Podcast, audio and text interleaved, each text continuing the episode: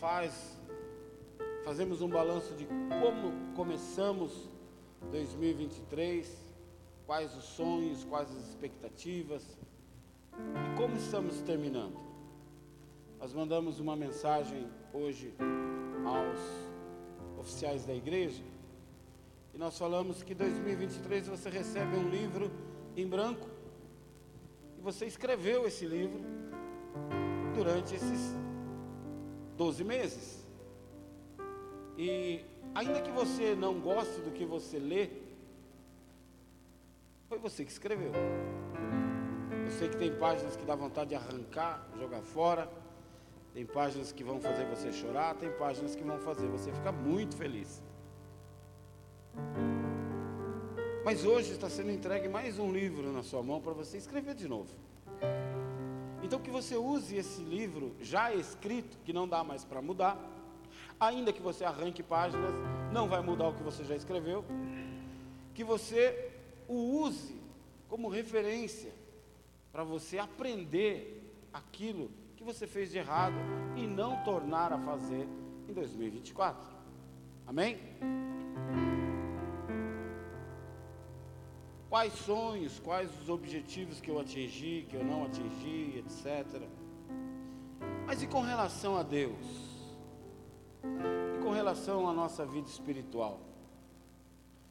Eu perguntei do papelzinho, é comum em muitas famílias você ter o hábito de escrever seus planos, seus sonhos, seus desejos e guardá-los para que na virada, você veja o que você conquistou, o que você alcançou.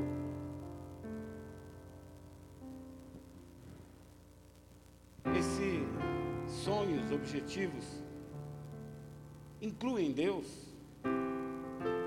Esses sonhos, esses projetos, Deus faz parte deles, Deus é, na verdade, o mais importante de todos eles.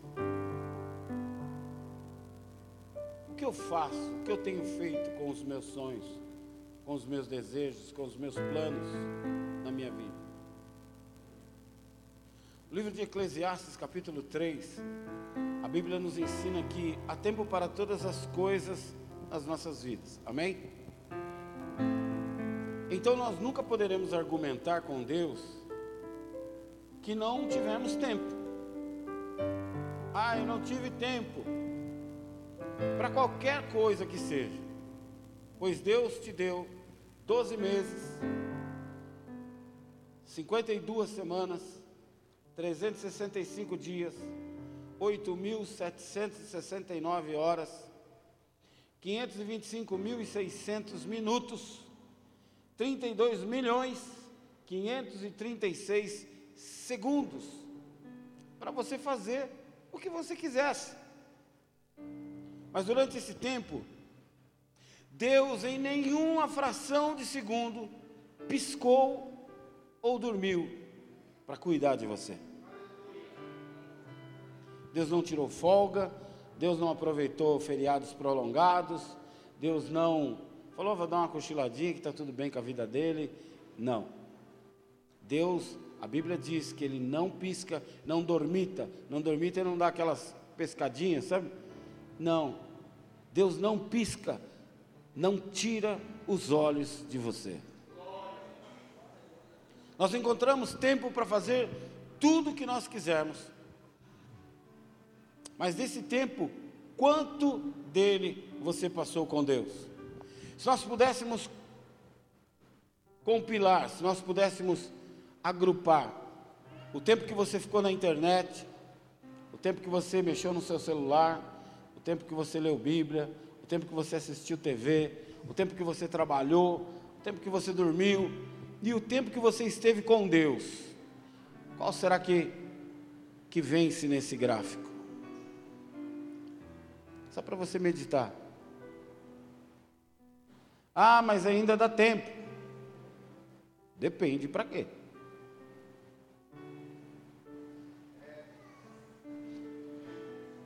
Sabe o que nós aprendemos? Que o dia mais importante das nossas vidas se chama hoje. Por isso ele se chama presente, tempo presente, porque é um presente de Deus cada dia que vivemos. Como vivemos esse presente? Como você já deu presente para alguém no Natal, para alguma criança, e alguns minutos depois o presente já estava quebrado? Quantas coisas Deus dá para nós e nós não estamos nem aí. Quebramos, não ligamos, jogamos para um canto. Às vezes nem desembrulhamos. Se é que você está me entendendo. Nós não podemos mudar o nosso passado e não adianta nos preocuparmos com o amanhã, que nada vai mudar. A palavra de Deus diz no livro de Josué, capítulo 3, versículo 5: Santificai-vos hoje, porque amanhã o Senhor fará maravilhas no meio de vós. Nós estamos nos santificando hoje. Estamos colocando as coisas nas mãos de Deus, estamos apresentando a Deus os nossos planos, nossos projetos pessoais, profissionais, é, emocionais, ministeriais, amém? Familiares. Estamos santificando hoje. Fala para quem está do seu lado, então se prepara, porque Ele fará maravilha no meio de vocês.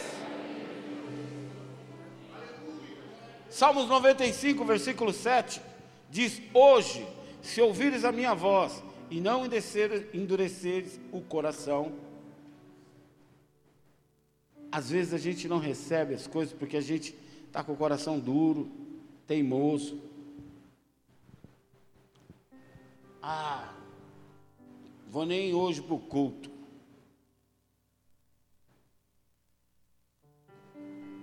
Nós pedimos para vocês escreverem sonhos, planos, desejos para 2024.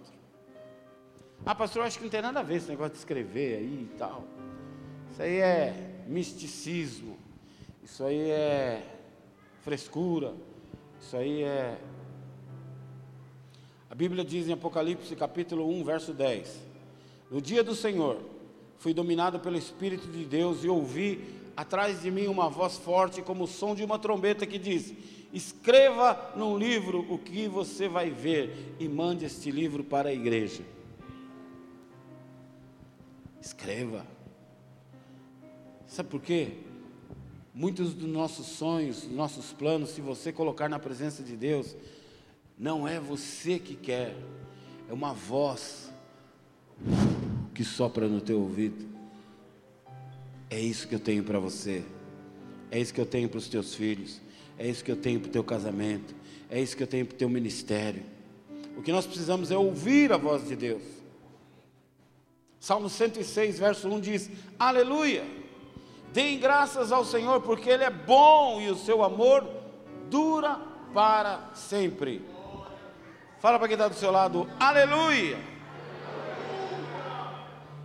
Deem graças ao Senhor, porque Ele é bom, e o seu amor dura para sempre.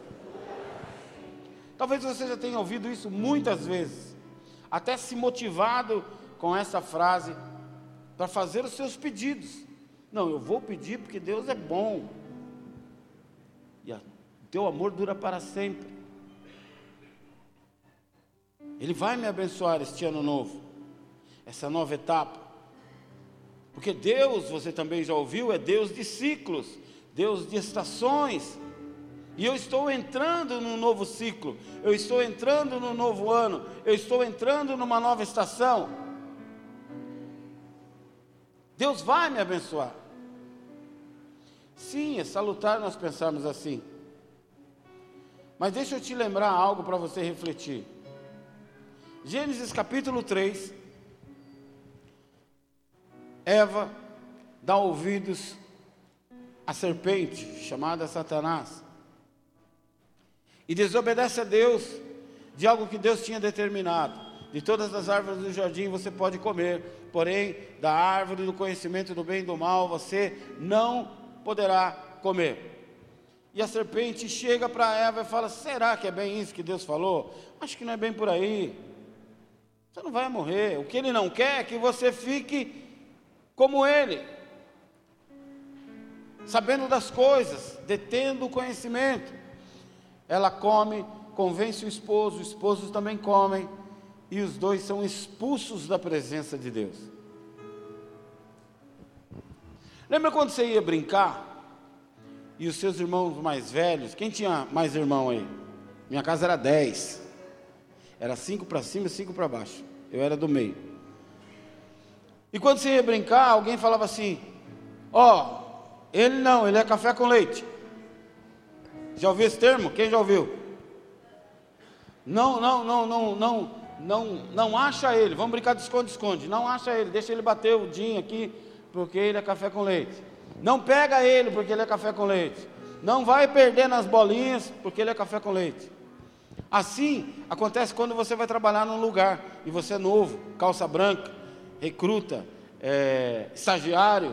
Fala assim, você é estagiário, vai devagar com ele. Né? Cara, Adão era estagiário, era recruta, era calça branca, nunca tinha pecado, nunca tinha errado, era café com leite. Deus podia ter dado um, uma colher de chá para ele. Deus é bom. E o seu amor dura para sempre, a gente acabou de ler. Mas ele não deu boi para Adão. O único erro, o primeiro erro da humanidade. Pau! Sim ou não? Você começa a ler a Bíblia no capítulo 3, você já para. Fala, meu Deus, o cara fez só um negocinho, já rodou. O primeiro já foi castigado. Será que Deus perdeu a paciência com ele? Guarda essa palavra aí no seu coração. Daqui a pouco a gente volta a falar disso. Sabe o que acontece? Muitas vezes o que nós queremos é diferente do que Deus quer. O que pedimos é diferente do que Deus tem para nós. O que achamos que precisamos é diferente do que Deus sabe que precisamos. Então, esse papelzinho que a gente está escrevendo, às vezes, Deus vai fazer isso aqui, ó. Não tem nada aqui que você escreveu que eu tenho para você. Será que a gente vai continuar adorando a Deus? Será que se ele aparecesse para você e falasse isso para você, esquece esse papelzinho aí. Tudo que você escreveu aí eu não tenho para você. Não vou te dar. Será que a gente ia dar um de café com leite e chorar?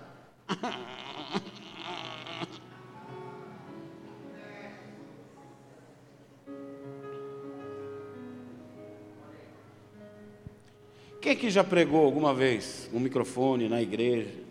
Quem já pregou aí? Levanta a mão.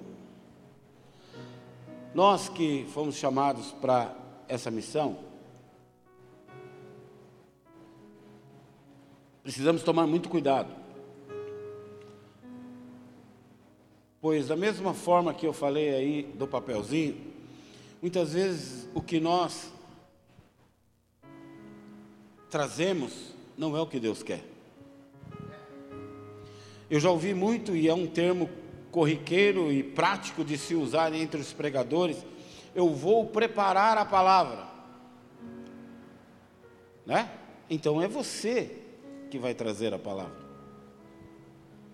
Diferente de você falar, eu vou orar e vou ver o que Deus quer para a igreja.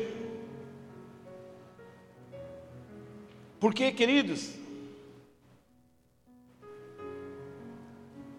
nem tudo que pregamos é o que Deus quer. Nem tudo o que pregamos, às vezes o que nós pregamos é diferente daquilo que Deus tem para a igreja. Daquilo que Deus quer transmitir para a igreja. Nós precisamos entender que isso aqui é a boca de Deus. Amém? é a palavra de Deus. Então, quando você está lendo a palavra, Deus está falando com você. Quando você está ouvindo a palavra, Deus está falando com você. Amém? E nós lemos na Bíblia que tudo que Deus criou, Deus criou pela palavra. Então a palavra de Deus é transformadora. A palavra de Deus, ela faz nascer aquilo onde nada existe. Ela ressuscita aquele que está morto. Ela põe luz onde há escuridão. Ela traz saúde onde há morte. Ela faz viver aquilo que está morto, ela faz criar aquilo que nada existe. Ela é transformadora. É a própria palavra de Deus, a voz de Deus falando conosco. Então, cada culto que você vem, Deus está criando coisas em você e para você.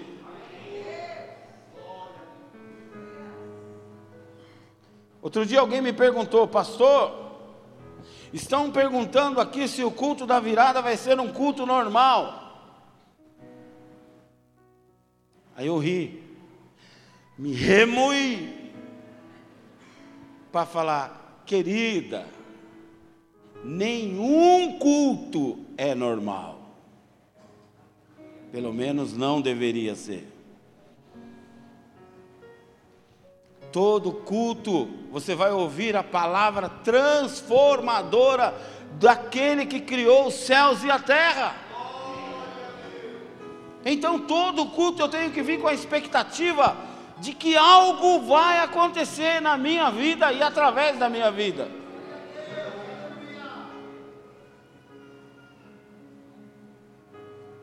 Mas muitos cultos são normais, sim, enfadonhos, se você não sabe o que significa isso, chato, dá sono.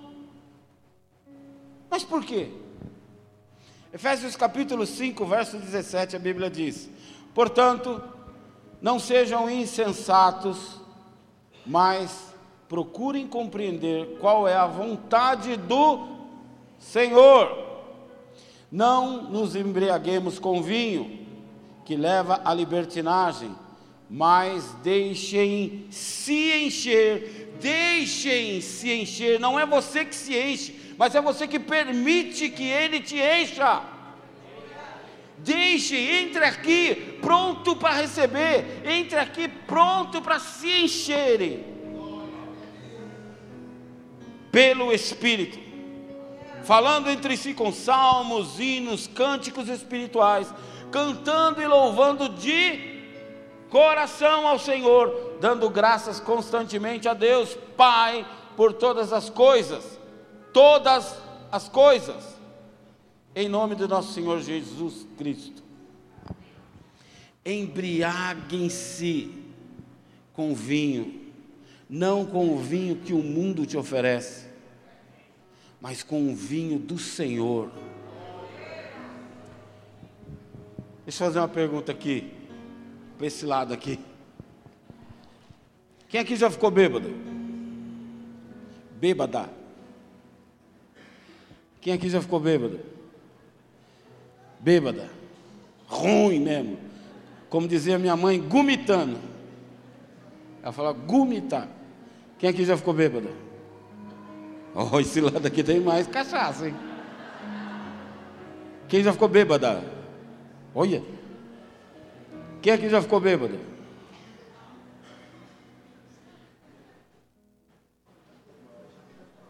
Já fiquei. E bem ruim. Ruim, ruim. De não lembrar nada do outro dia. Quem já ficou assim? Deixa eu falar uma coisa para você. O bêbado chega no bar ele não reclama do som.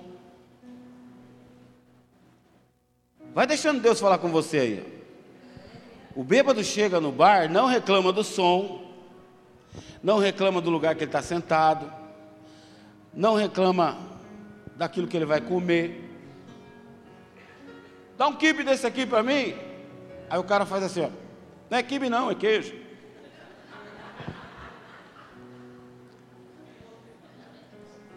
Ele não reclama da música ambiente, não reclama do cara que está tocando. Para bêbado, fica só entre nós. Talvez você casou com o cara no dia que ele estava bêbado, mas não é isso que eu vou falar. Para bêbado não tem mulher feia. E aí, gatinha? A mulher é um, uma trombada de caminhão com ônibus. O que, que eu estou querendo dizer? Sabe o que a gente precisa? A gente precisa vir para cá mais bêbado.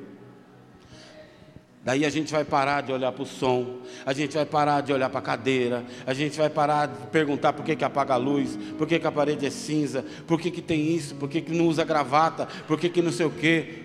Para, meu irmão. Você vem aqui muito careta e sai careta.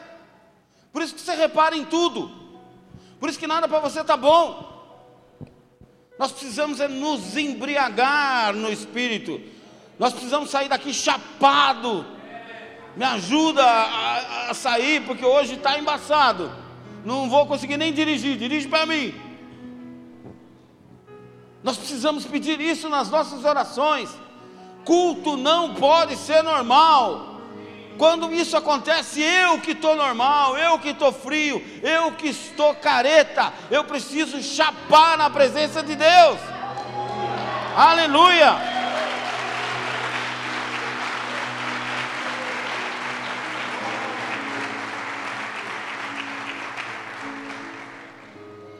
Bêbado nunca acha um lugar inadequado. Você tem que segurar ele, bicho, não faz xixi aí, cara, não pode, a polícia passa aí que que tem? Nossa, aquela igreja é preta. Você já entrou? Você já viu o que tem lá dentro? A presença de Deus? Então, ó, fica quietinho.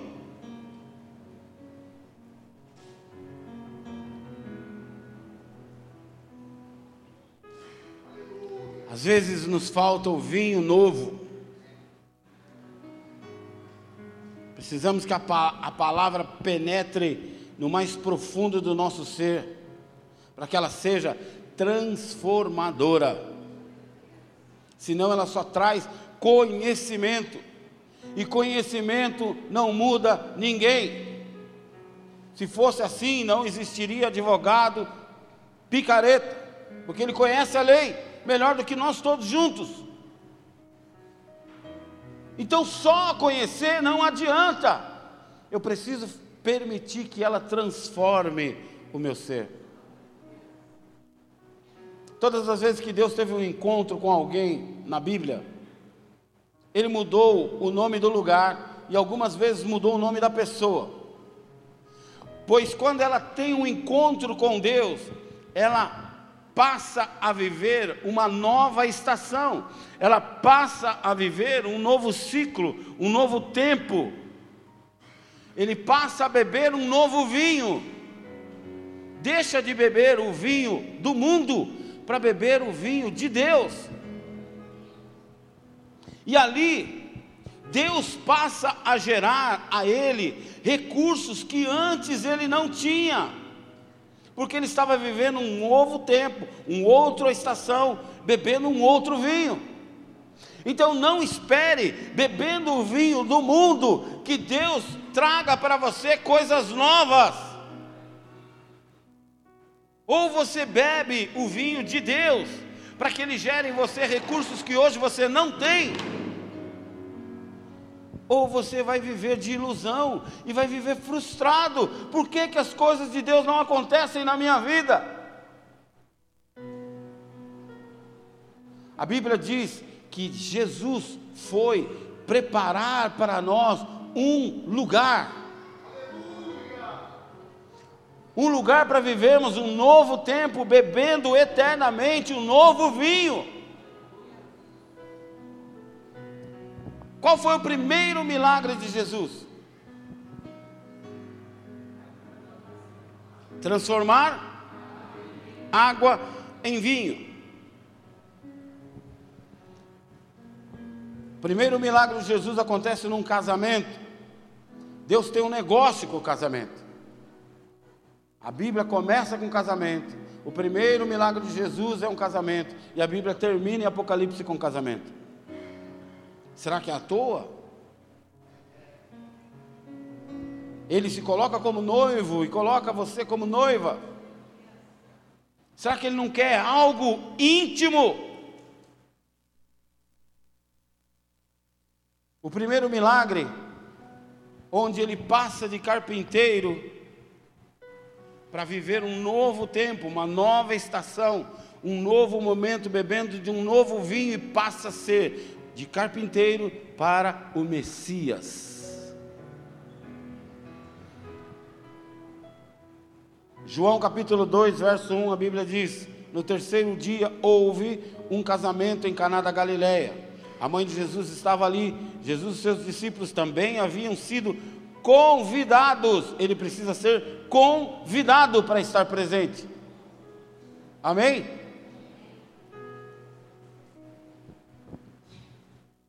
Tendo acabado o vinho, a mãe de Jesus lhe disse: Eles não têm mais vinho. Respondeu Jesus: Que temos nós em comum, mulher?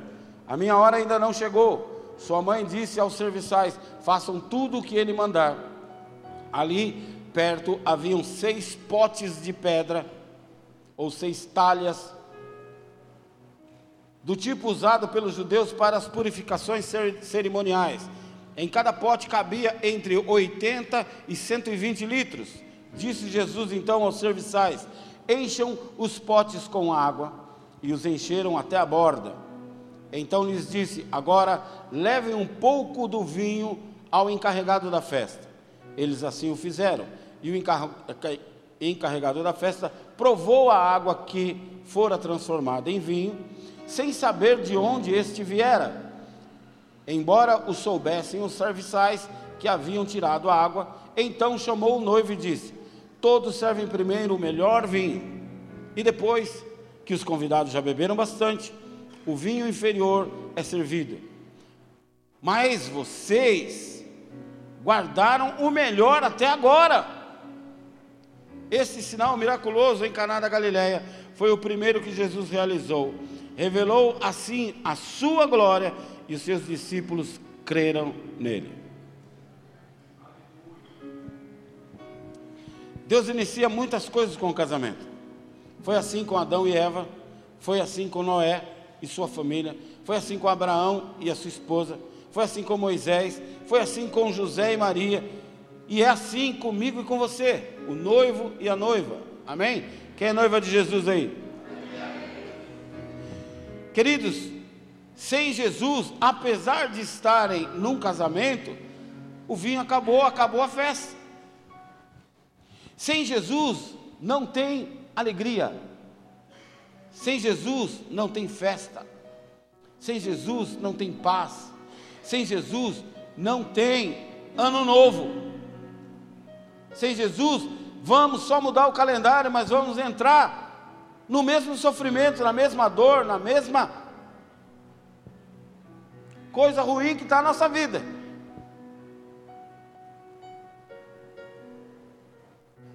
Com Jesus o vinho dura para sempre.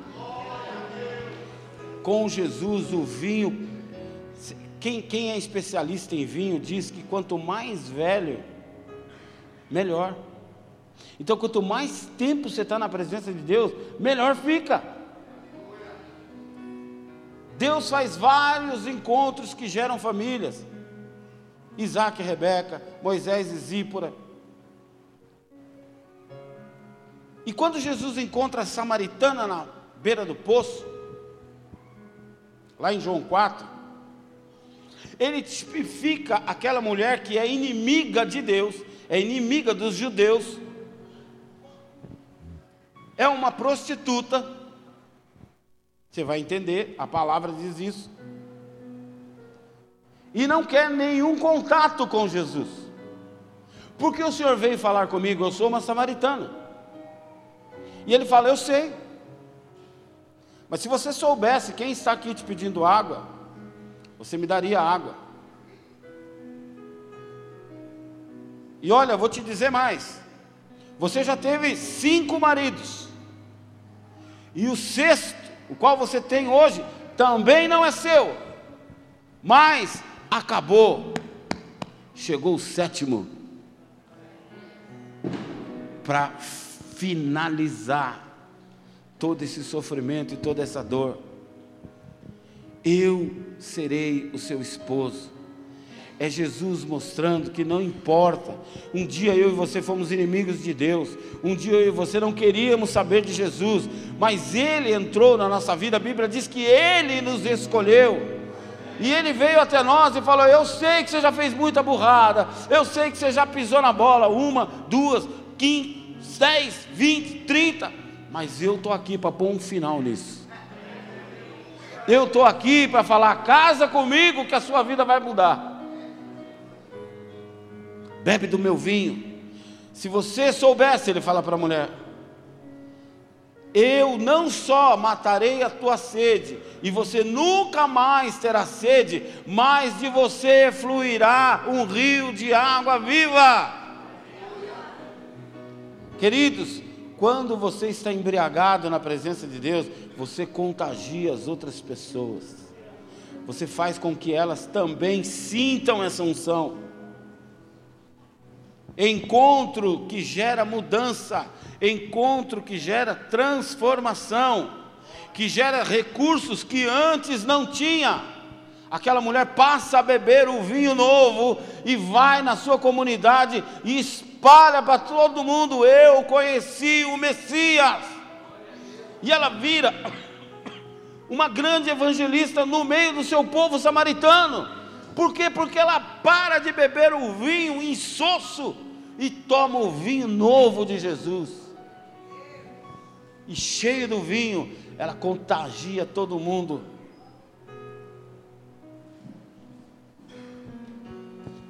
Em todos os lugares que nós passamos,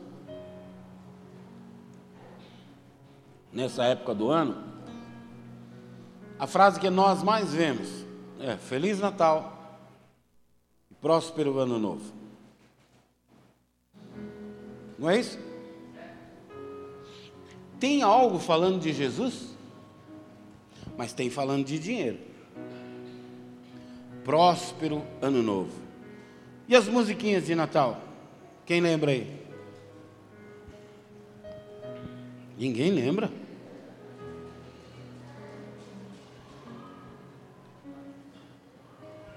Qual é? Fala aí, amor.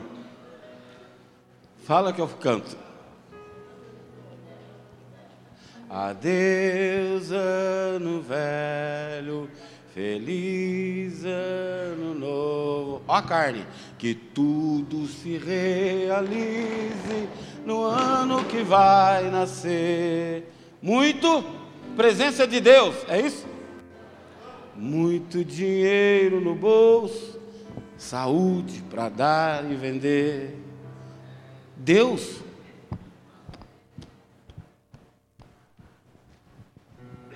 Alguém lembra mais alguma? Não? Ninguém fala de Jesus, meu irmão. Cada dia que passa, o barbudo de roupa vermelha vai tomando lugar. Cada dia que passa, as crianças, ah, Papai Noel me deu isso, vou pedir isso para Papai Noel, vou pedir isso para Papai Noel. Mas ninguém senta e conta a historinha do presépio. Ninguém senta e conta a historinha dos magos porque ele está ali entre os animais, porque aquele bebezinho está ali entre vacas, bezerros. A criança não sabe, porque nós não ensinamos. Nós nos preocupamos com sinais.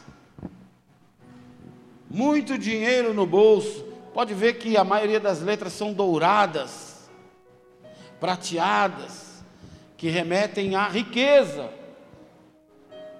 Nada de Deus. Carne, carne, carne, a minha vontade, a minha necessidade, a minha necessidade. Nós nos preocupamos muito com sinais, com aquilo que a gente vê. Os fariseus falaram para Jesus: Tu és o Messias? Mostre-nos sinais. Satanás vai atrás dele no deserto e fala: Tu és o Cristo, transforme isso, essa pedra em pão, sinais. Quem tem mais de 20 anos de crente aí? Mais de 10. Fica com a mão levantada. Mais de 10. Mais de 5. Eu falo mais de 5, de 10 abaixou a mão. 10 é mais que 5. Deixa eu te ajudar. Quem tem mais de 5? Você tem 50, é mais de 5. Quem tem mais de 5 anos de crente? Quem já foi no monte e viu graveto iluminado? Quem tentou levar para casa? Eu tentei tirar até foto, mas não saiu. Se você nunca viu, eu creio que você verá. Mas não se prenda a isso. Eu, eu vi um testemunho de um pastor que a primeira vez que ele viu, ele levou para casa também. Chegou já tarde da madrugada, não acordou a esposa. No outro dia de manhã, falou para a esposa: Amor, ontem foi tremendo. Deus se manifestou, Deus apareceu no monte. Nós vimos os gravetos iluminados e ela não conseguia entender. Aí ele falou assim: Eu vou te surpreender porque eu trouxe um para você ver. Ela, glória a Deus, tal. Aí ele mostrou um gravetinho apagado. Aí ele falou, meu, a mulher fez aquela cara de quen, quen, quen, quen. Sabe o que esse homem fez? Ele falou, Deus, o senhor não estava lá no monte, o senhor estava conosco. E o senhor não ficou lá no monte, o senhor está aqui comigo. Fecha a porta do quarto aí. Esse negócio vai acender. E ele começou a orar com a mulher dele. Dobra o joelho. Vamos orar. E de, pá, pá, pá. Preciso do vinho novo eu bebi lá no monte, eu sei que ainda tem esse vinho aqui dentro de mim. Eu preciso que o Senhor se manifeste, não porque eu tenho medo de passar por um mentiroso, porque eu quero que ela experimente o que eu experimentei. O graveto acendeu e a mulher começou a dar glória a Deus. que a gente precisa é estar chapado, meu irmão. Sabe, a gente se preocupa muito com o sinal, mas cuidado com os sinais. Sabe quando você está chegando numa cidade e além da placa do boas-vindas, você vê, por exemplo, a placa que diz Hospital Municipal.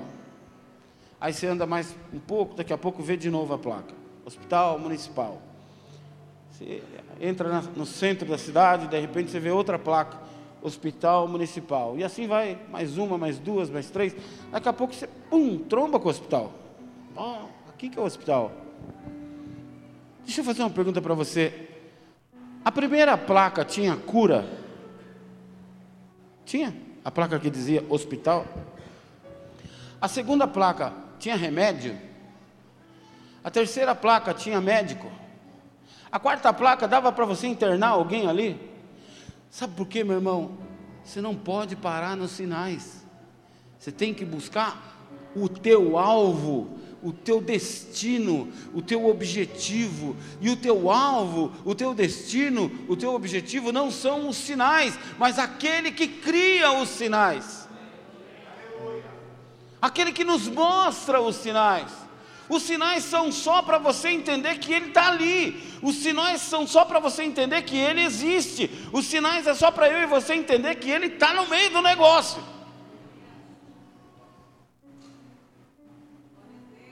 A gente lembra aqui do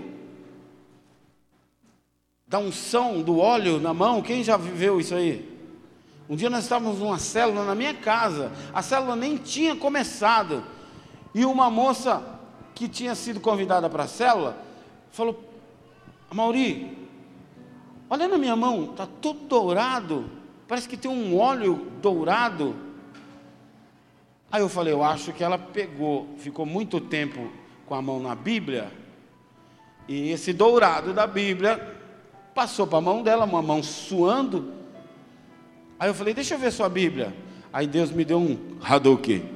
A Bíblia dela era prateada. É Deus, meu irmão. É Deus. Nós já vimos pó de ouro, nós já vimos dente de ouro. Eu já orei e pessoas viram as coisas de metal virarem ouro. Aí me perguntaram: para que isso? Porque Deus quer mostrar para você que Ele é Deus e Ele faz o que Ele quer do jeito que Ele quer, para você entender que Ele está na casa, que Ele é presente. Ele não é a placa, Ele é o hospital. Ele não é o sinal, mas Ele é aquele que cria os sinais. Mas nós nos preocupamos muito e esquecemos o nosso destino. Ele não quer que nós paremos nos sinais, mas que caminhemos até chegarmos no lugar de transformação. Nós nos impressionamos com um cair. Você ora e a pessoa cai. Mas o que Deus quer é que caia o pecado dentro de você, que caia o orgulho, que caia a altivez, que caia a mentira, que caia o adultério muito mais importante do que alguém cair. Ah, eu queria cair. Vem cá, eu te dou uma rasteira, pronto, caiu. Dente de ouro. E eu ficava vendo aquilo e falava, para que, que Deus faz isso? Agora eu entendo, porque Deus quer mostrar que Ele é Deus. A unção da mão cheia de óleo, Ele quer que você seja ungido.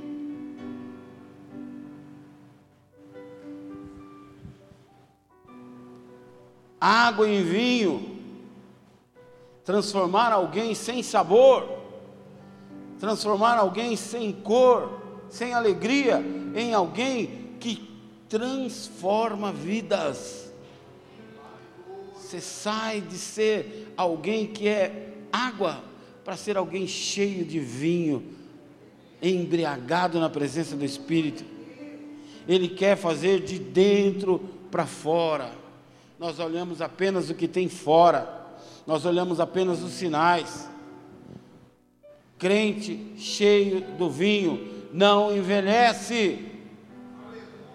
Deixa eu falar de novo. Crente cheio do vinho não envelhece. Crente cheio do vinho não tem tristeza. Crente cheio de vinho não desanima não fica murmurando, não fica reclamando, não olha para as circunstâncias, ele está sempre disposto, porque Deus é com ele. Sua vida, seu casamento, seu ministério, está sempre avançando, está sempre na direção do alvo. Ele não se preocupa com sinais, ele se preocupa com destino.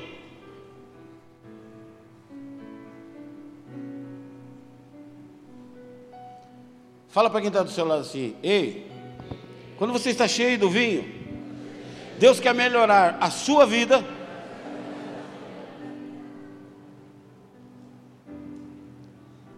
Perdão. Deus quer melhorar. Espera aí. A sua vida para você, mas também quer melhorar você para a vida.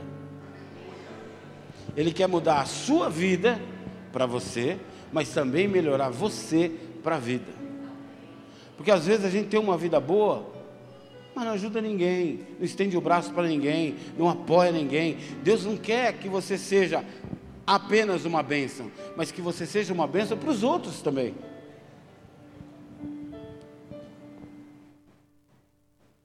Eclesiastes diz que o fim das coisas são melhores do que o começo. Mas é triste, porque às vezes o irmão que está experimentando vinho novo e vem para você todo feliz, fala: Cara, ontem eu fui batizado no Espírito Santo, que bagulho louco. Eu saí daqui, eu estava suando, eu saí daqui falando em línguas, fui dirigindo o meu carro falando em línguas, dando glória a Deus. Eu não sei, começou a minha língua, eu não controlava mais. Eita, estou bêbado. Fiquei chapado. Ontem eu me batizei. O culto ontem foi uma bênção. Deus me rachou no meio, cara. Saí da igreja. No, a minha vida tem que mudar. Aí o crente velho olha para ele. Sei bem que é isso. Isso chama primeiro amor. Já vivi isso aí. Mas você passa, viu? Já já. Está amarrado em nome de Jesus.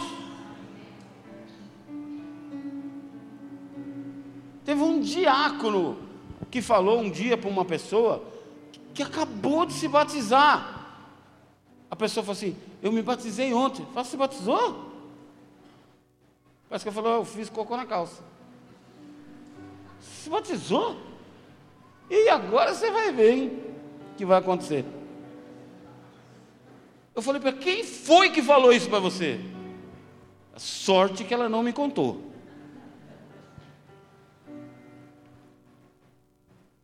Meu irmão, deixa eu falar uma coisa para você, crente velho. Você pode até estar sem vinho, mas o vinho do meu Deus não acaba. Se você está sem vinho é porque você não tem se aproximado dele. Porque se você se aproximar dele de canequinha vazia, com a taça vazia, clamando, pedindo, se arrependendo dos seus pecados, ele enche o seu vinho de novo e você vai se embriagar de novo na presença do Senhor. Então para. Eu também já fiquei com a minha taça vazia. Eu também já vim para o culto e nada estava bom, nada me alegrava, nada chamava a minha atenção.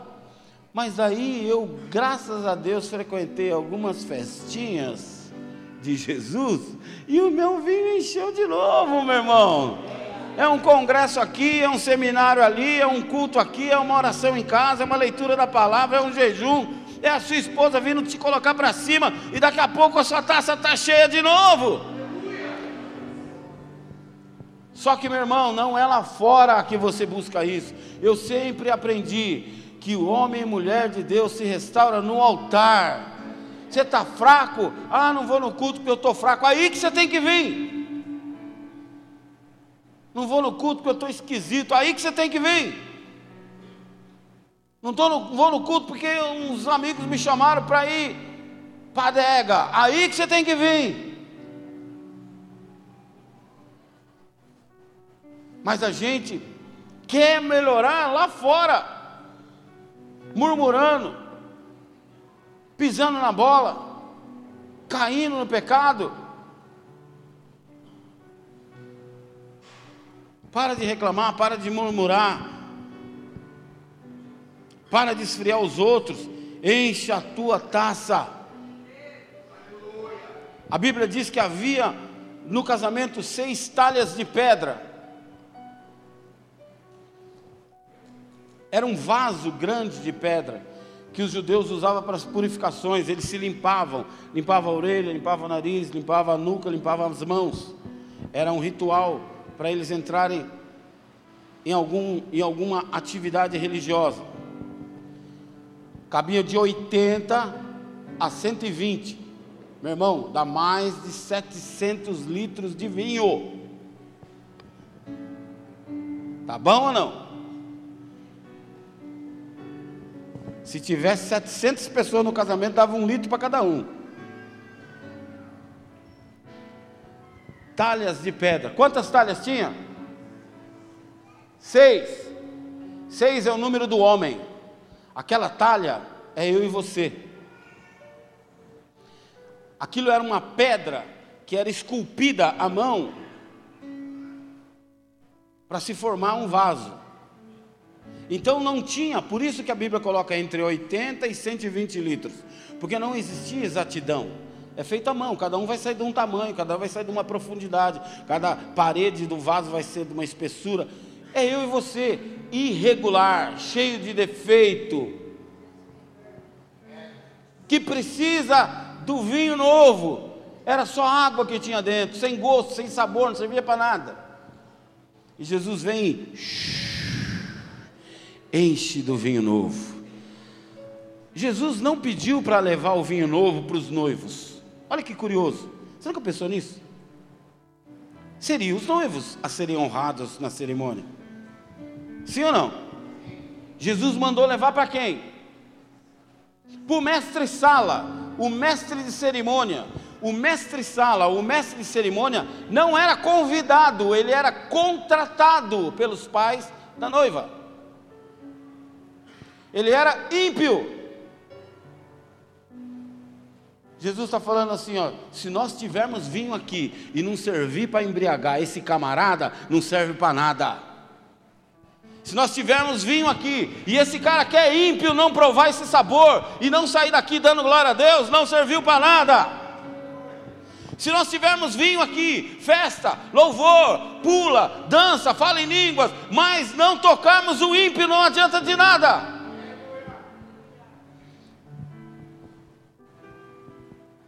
Porque quando Jesus curou o leproso, falou para ele: vai lá e se apresenta para o sacerdote.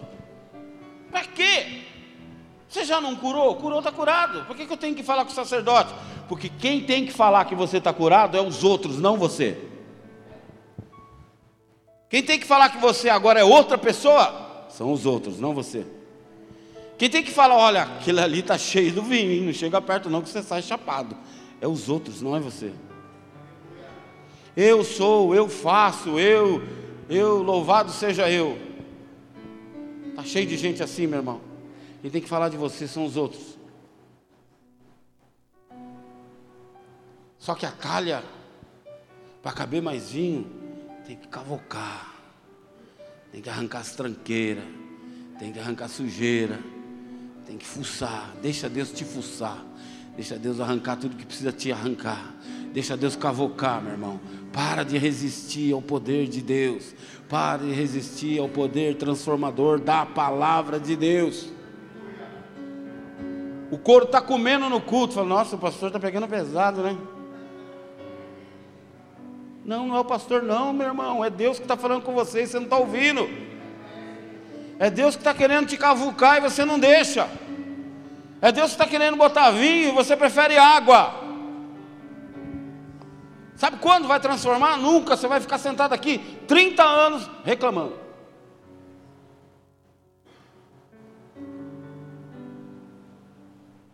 O mestre Sala fala: Que isso? Onde vocês esconderam isso? Cara, o seu convidado, quando entrar aqui, ele tem que sair daqui chapado. Eu levei um dia um sobrinho na igreja, ele entrou e ficou assim, ó. Caramba, tio, isso aqui que é igreja. Não porque é bonita, não porque nós estamos aqui, mas porque ele tem que sentir a presença do vinho. Ele tem que beber desse vinho e falar: Meu Deus, quando que tem isso de novo? Eu quero de novo. Eu venho aqui amanhã de novo. Eu vou ficar viciado nisso.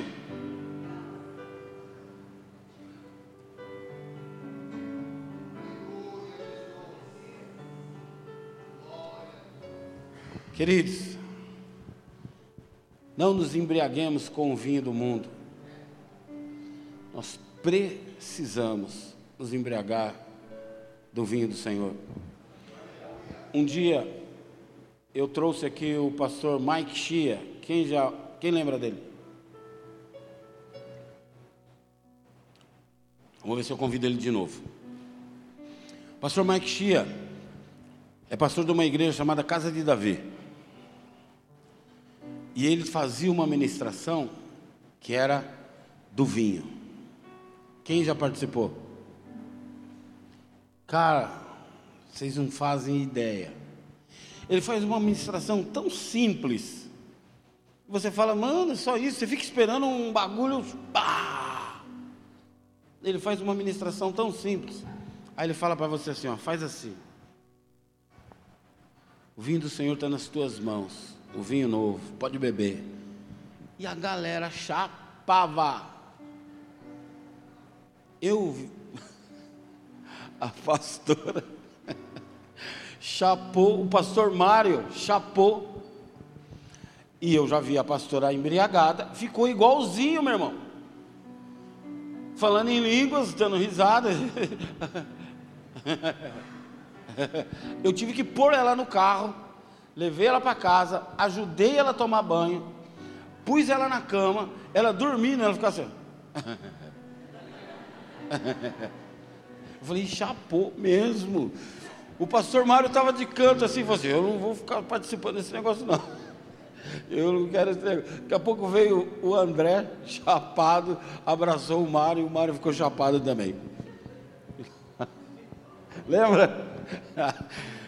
Cara, foi muito lindo ver o agir de Deus. Só que porque às vezes a gente não está acostumado a ver, não faz parte do nosso dia a dia, você fica assim, é, para que de Deus? Para que, o diabo ia derramar um negócio sobre você, para você ficar glorificando a Deus e espalhar para todo mundo que foi Deus que fez? Só se ele for Loki. Não é não? Dá tiro no pé. Ele já é Deus, meu irmão, e é lindo ver as coisas de Deus. Se é de Deus, eu quero, mesmo que eu nunca experimentei. Ah, esse negócio, é, não sei, se é de Deus, eu quero, pode vir. Mas você vai, você vai plantar bananeira, não faz mal, vem. É de Deus. Amém ou não? A gente precisa parar de, quando a gente não entende, a gente pega a taça, segura, larga minha taça aí. Obrigado. Quando a gente não entende, você pega a taça e esconde. Fala, não, não, não vou beber desse negócio não. Querido, é Deus que está no negócio. Amém? Mas deixa eu falar uma coisa para você. A pior prisão que existe é quando nós não sentimos mais o peso da algema. É quando o pecado não te incomoda. Você faz. Ah, todo mundo faz. É, é, é comigo, a hora que Deus quiser, Deus tira. Você ouviu falar em arrependimento? Eu não posso me arrepender por você. Arrependimento é pessoal. Então, se eu quero mudança, se eu quero transformação, eu preciso buscar. Eu preciso me libertar. Por que, que eu estou falando isso? Lembra da listinha? Cadê a listinha? Tem aqui.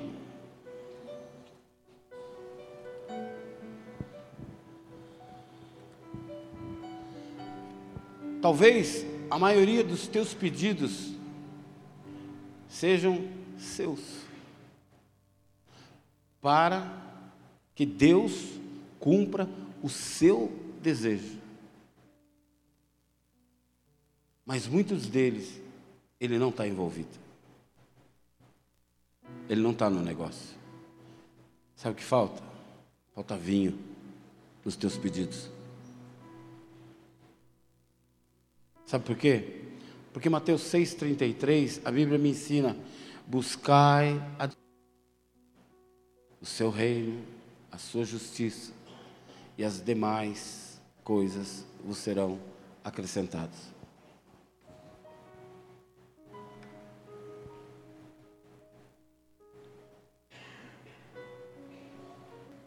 Nós nos voltamos. Nós queremos um Deus amuleto.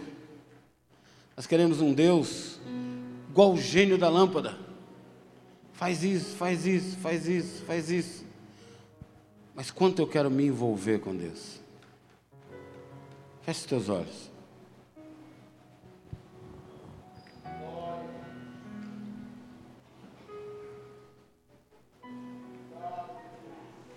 Como eu falei no início, primeiro pecado dá a impressão que Deus foi injusto. Meu Deus foi o primeiro. Adão era café com leite. Deus não deu nem uma colher de chá para ele. Não era um pecado que ele já havia cometido e rescindido. Não é um pecado que era contumaz, não era um pecado que ele praticava todos os dias, foi a primeira vez não tem uma colher de chá para ele. Vai ler o restante da Bíblia, meu irmão. Deus começa falando: se você fizer isso, você vai morrer. E Deus termina fazendo o que? Matando um cordeiro, vestindo a nudez dos dois e falando: Eu os perdoo. Eles não morreram. E graças a isso,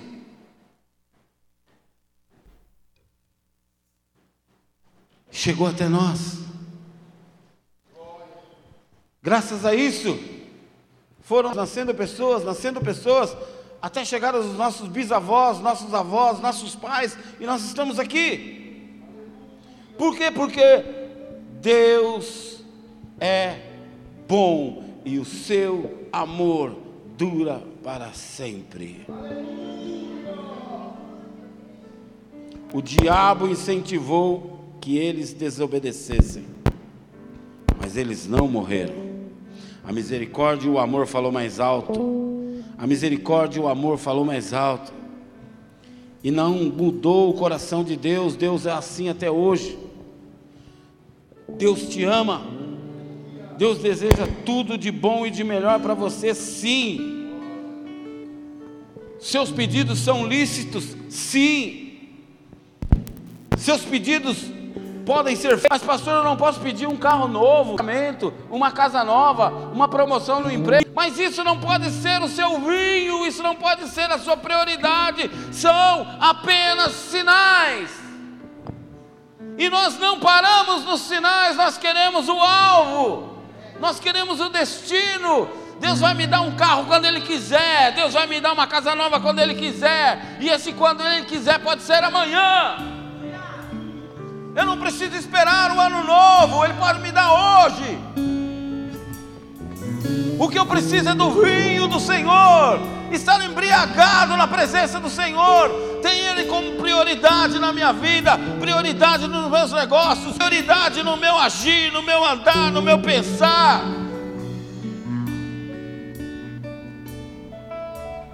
Ele quer te levar para uma nova unção um novo motivo para você continuar e não desistir. Ele não quer fazer algo hoje, ele quer fazer todos os dias. Eu preciso ser viciado no vinho de Deus. O alcoólatra bebe todo dia, meu irmão.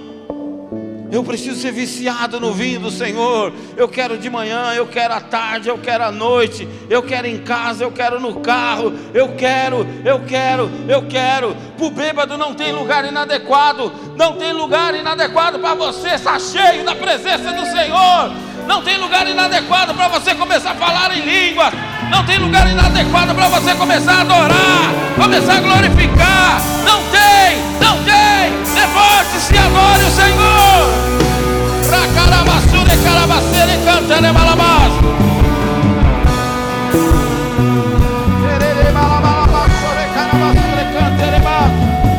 Busca, busca a presença do Senhor, busca a presença do Senhor. Tu provês o fogo e o sacrifício. Tu o Espírito. Se abra por inteiro. Enche. Peça para Ele.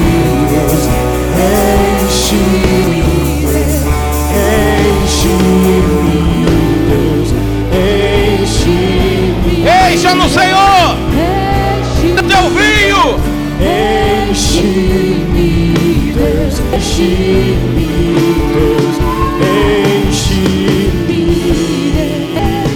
enche-me,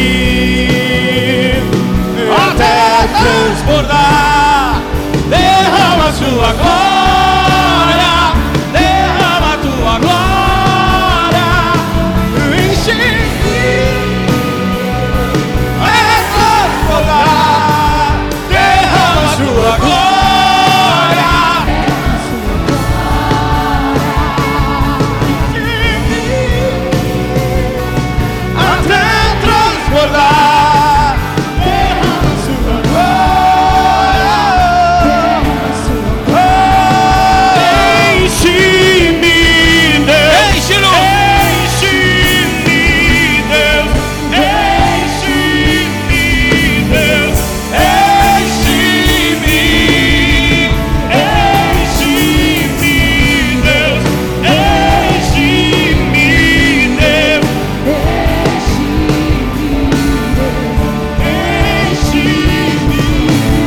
mão para quem está do seu lado.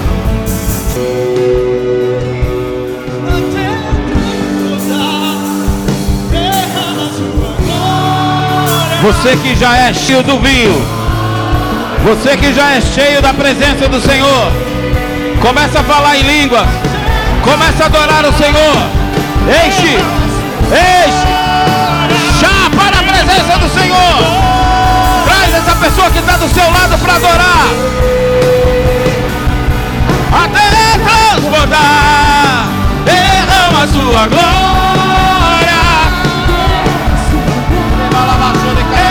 Enche-me,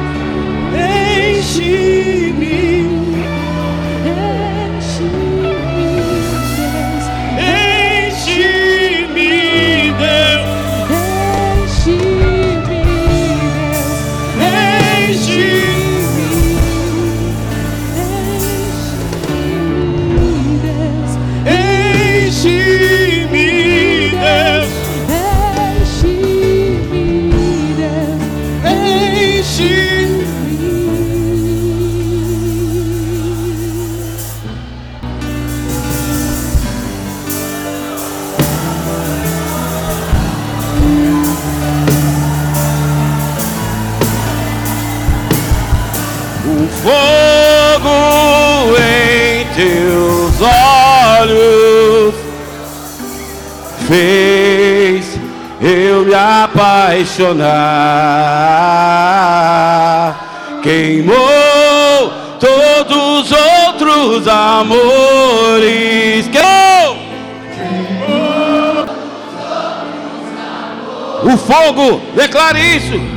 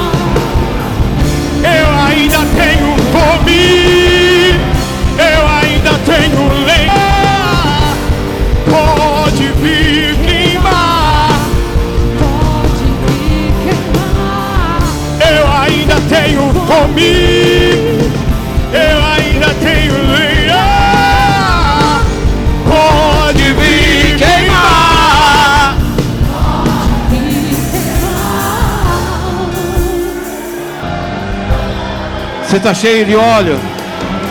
Você está cheio do vinho do Senhor.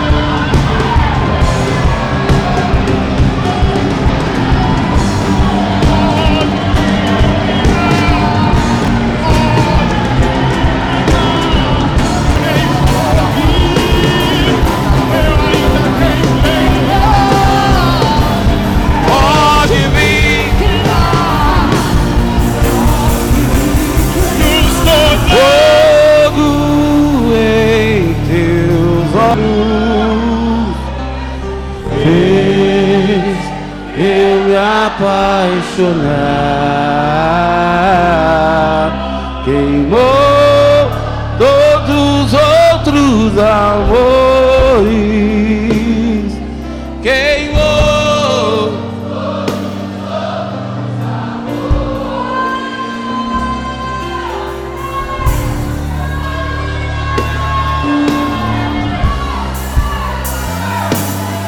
Recarabassure, carabassure, cantarabalabá.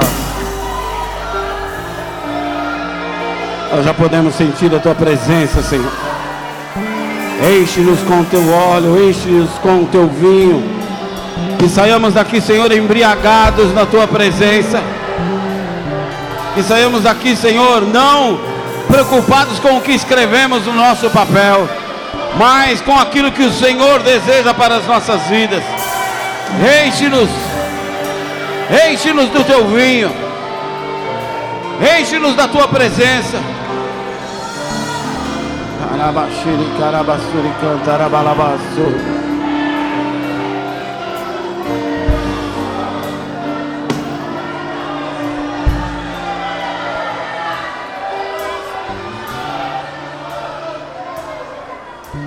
Nós vamos separar um tempo para nós orarmos. Está chegando perto da virada.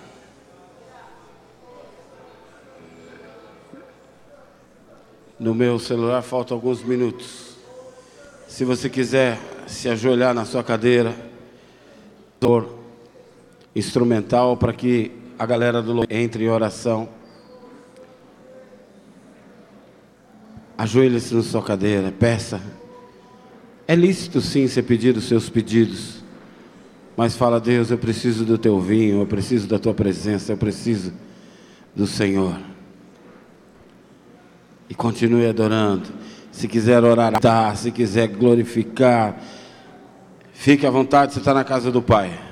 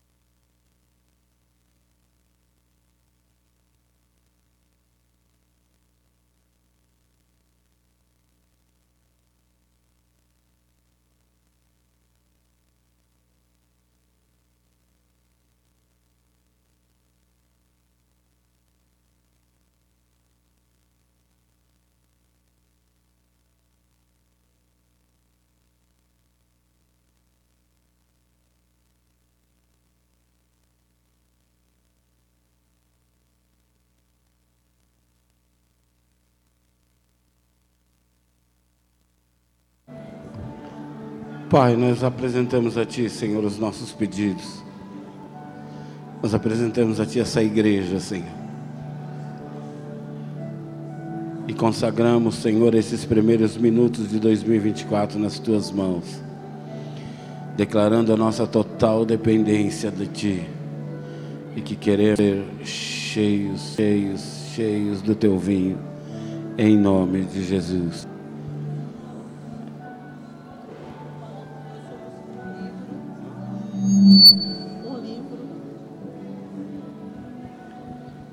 Hoje começa a página branca para nós começarmos a escrever uma nova história.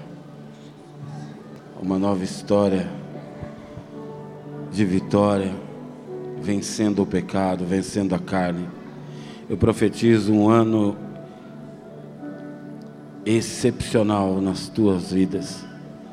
Eu profetizo um tempo de vitória, de colheita, um tempo de você ser cheio da presença de Deus como você nunca foi. Eu profetizo prosperidade, eu profetizo saúde, libertação, cura, restauração, bênçãos de Deus sem medida, em nome de Jesus Cristo. Que o Senhor derrame sobre a tua casa, sobre o teu casamento, sobre a tua família, desse vinho saboroso, novo. Que você viva o melhor ano da tua vida, em nome de Jesus. Cheio, cheio, cheio da presença de Deus. Deixa Deus talhar em você. Quanto mais Ele talhar, mais vinho vai caber. Quanto mais Ele arrancar coisas, mais vinho vai caber. Deixa Deus usar a tua vida. Deixa Deus mudar e gerar recursos onde você não tinha. Entre no novo de Deus, entre no novo tempo, no novo espaço, no novo ciclo, numa nova estação de Deus para a tua vida. Eu profetizo coisas novas do Espírito Santo. Que você seja visitado no seu sono, que você seja visitado nos teus sonhos, que você seja visitado no teu carro, na tua casa, no teu casamento, em nome de Jesus. Eu profetizo que os teus filhos sejam cheios do Espírito Santo, na presença do Senhor, todo aquele que estiver desviado, retorne para a casa do Pai. Teus amigos, teus familiares, aqueles que estão desviados, aqueles que sentavam ao teu lado na igreja, aqueles que serviam em ministérios junto com você, eu profetizo que eles voltem em nome de Jesus. Eu declaro no mundo espiritual: arranque sua unha sobre essas pessoas toda algema seja quebrada em nome de Jesus Cristo, e todo aquele que está desviado, volte aos caminhos do Senhor. Nós estamos aqui abertos para te receber, nós estamos aqui para te amar, para curar as tuas feridas, para ajudar você a caminhar, em nome de Jesus. Que haja cura, libertação, sinais, prodígios neste lugar. Que seja um ano onde nós experimentemos algo que nunca experimentamos até hoje, em nome de Jesus.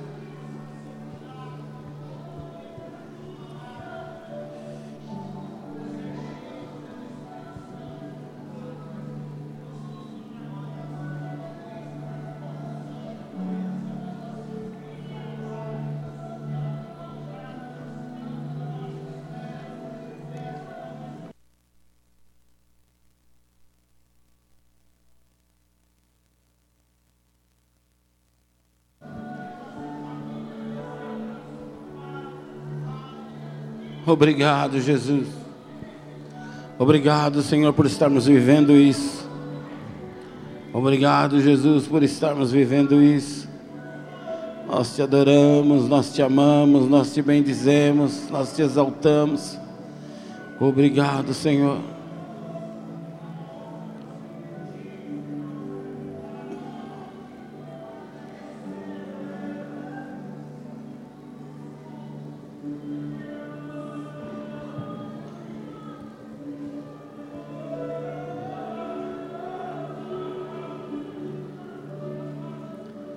Deus é bom.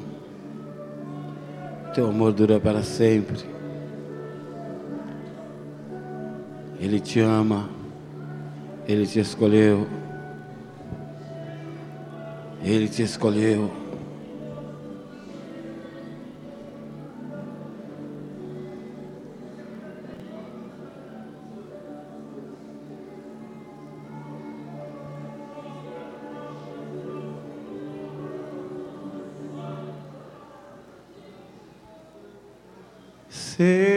Engrandecido, ó Deus da minha vida, Tu és o Deus da minha salvação.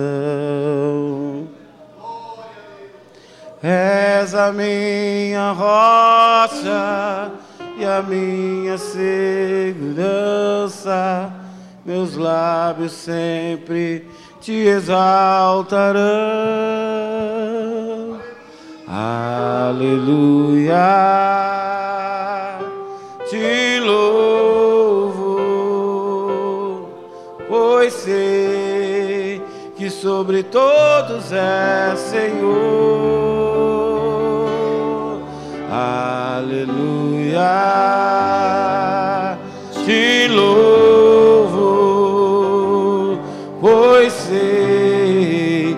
sobre todos é Senhor. Aleluia, aleluia, aleluia. Louvemos ao Senhor. Aleluia, aleluia,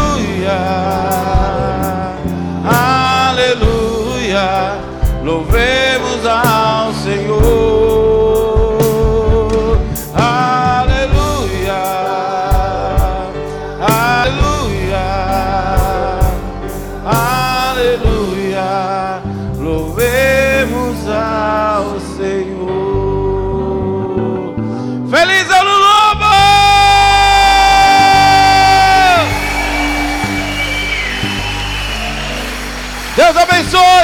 Abraço quem está do seu lado.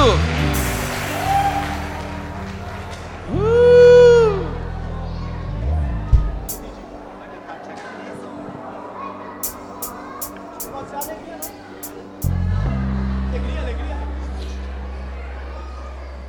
Deixa eu falar uma coisa para vocês.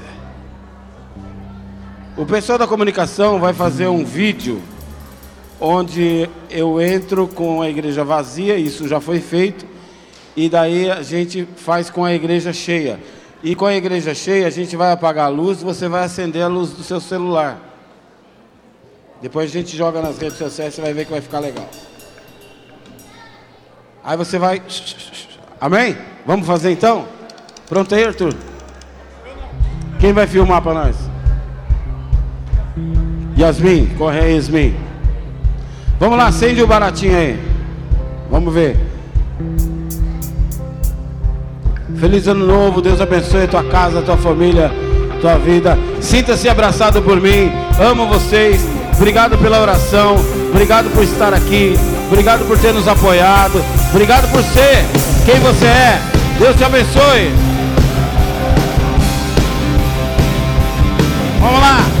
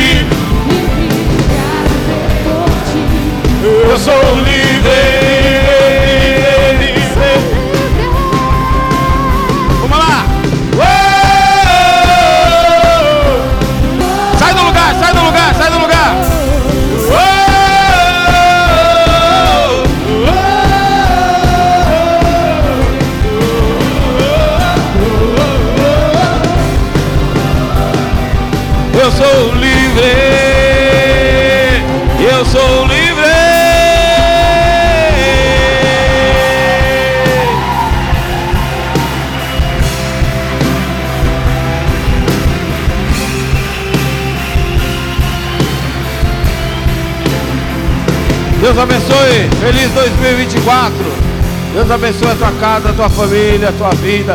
Em nome de Jesus. Fiquem com Deus. Vocês vão ter 365 dias para me aguentar.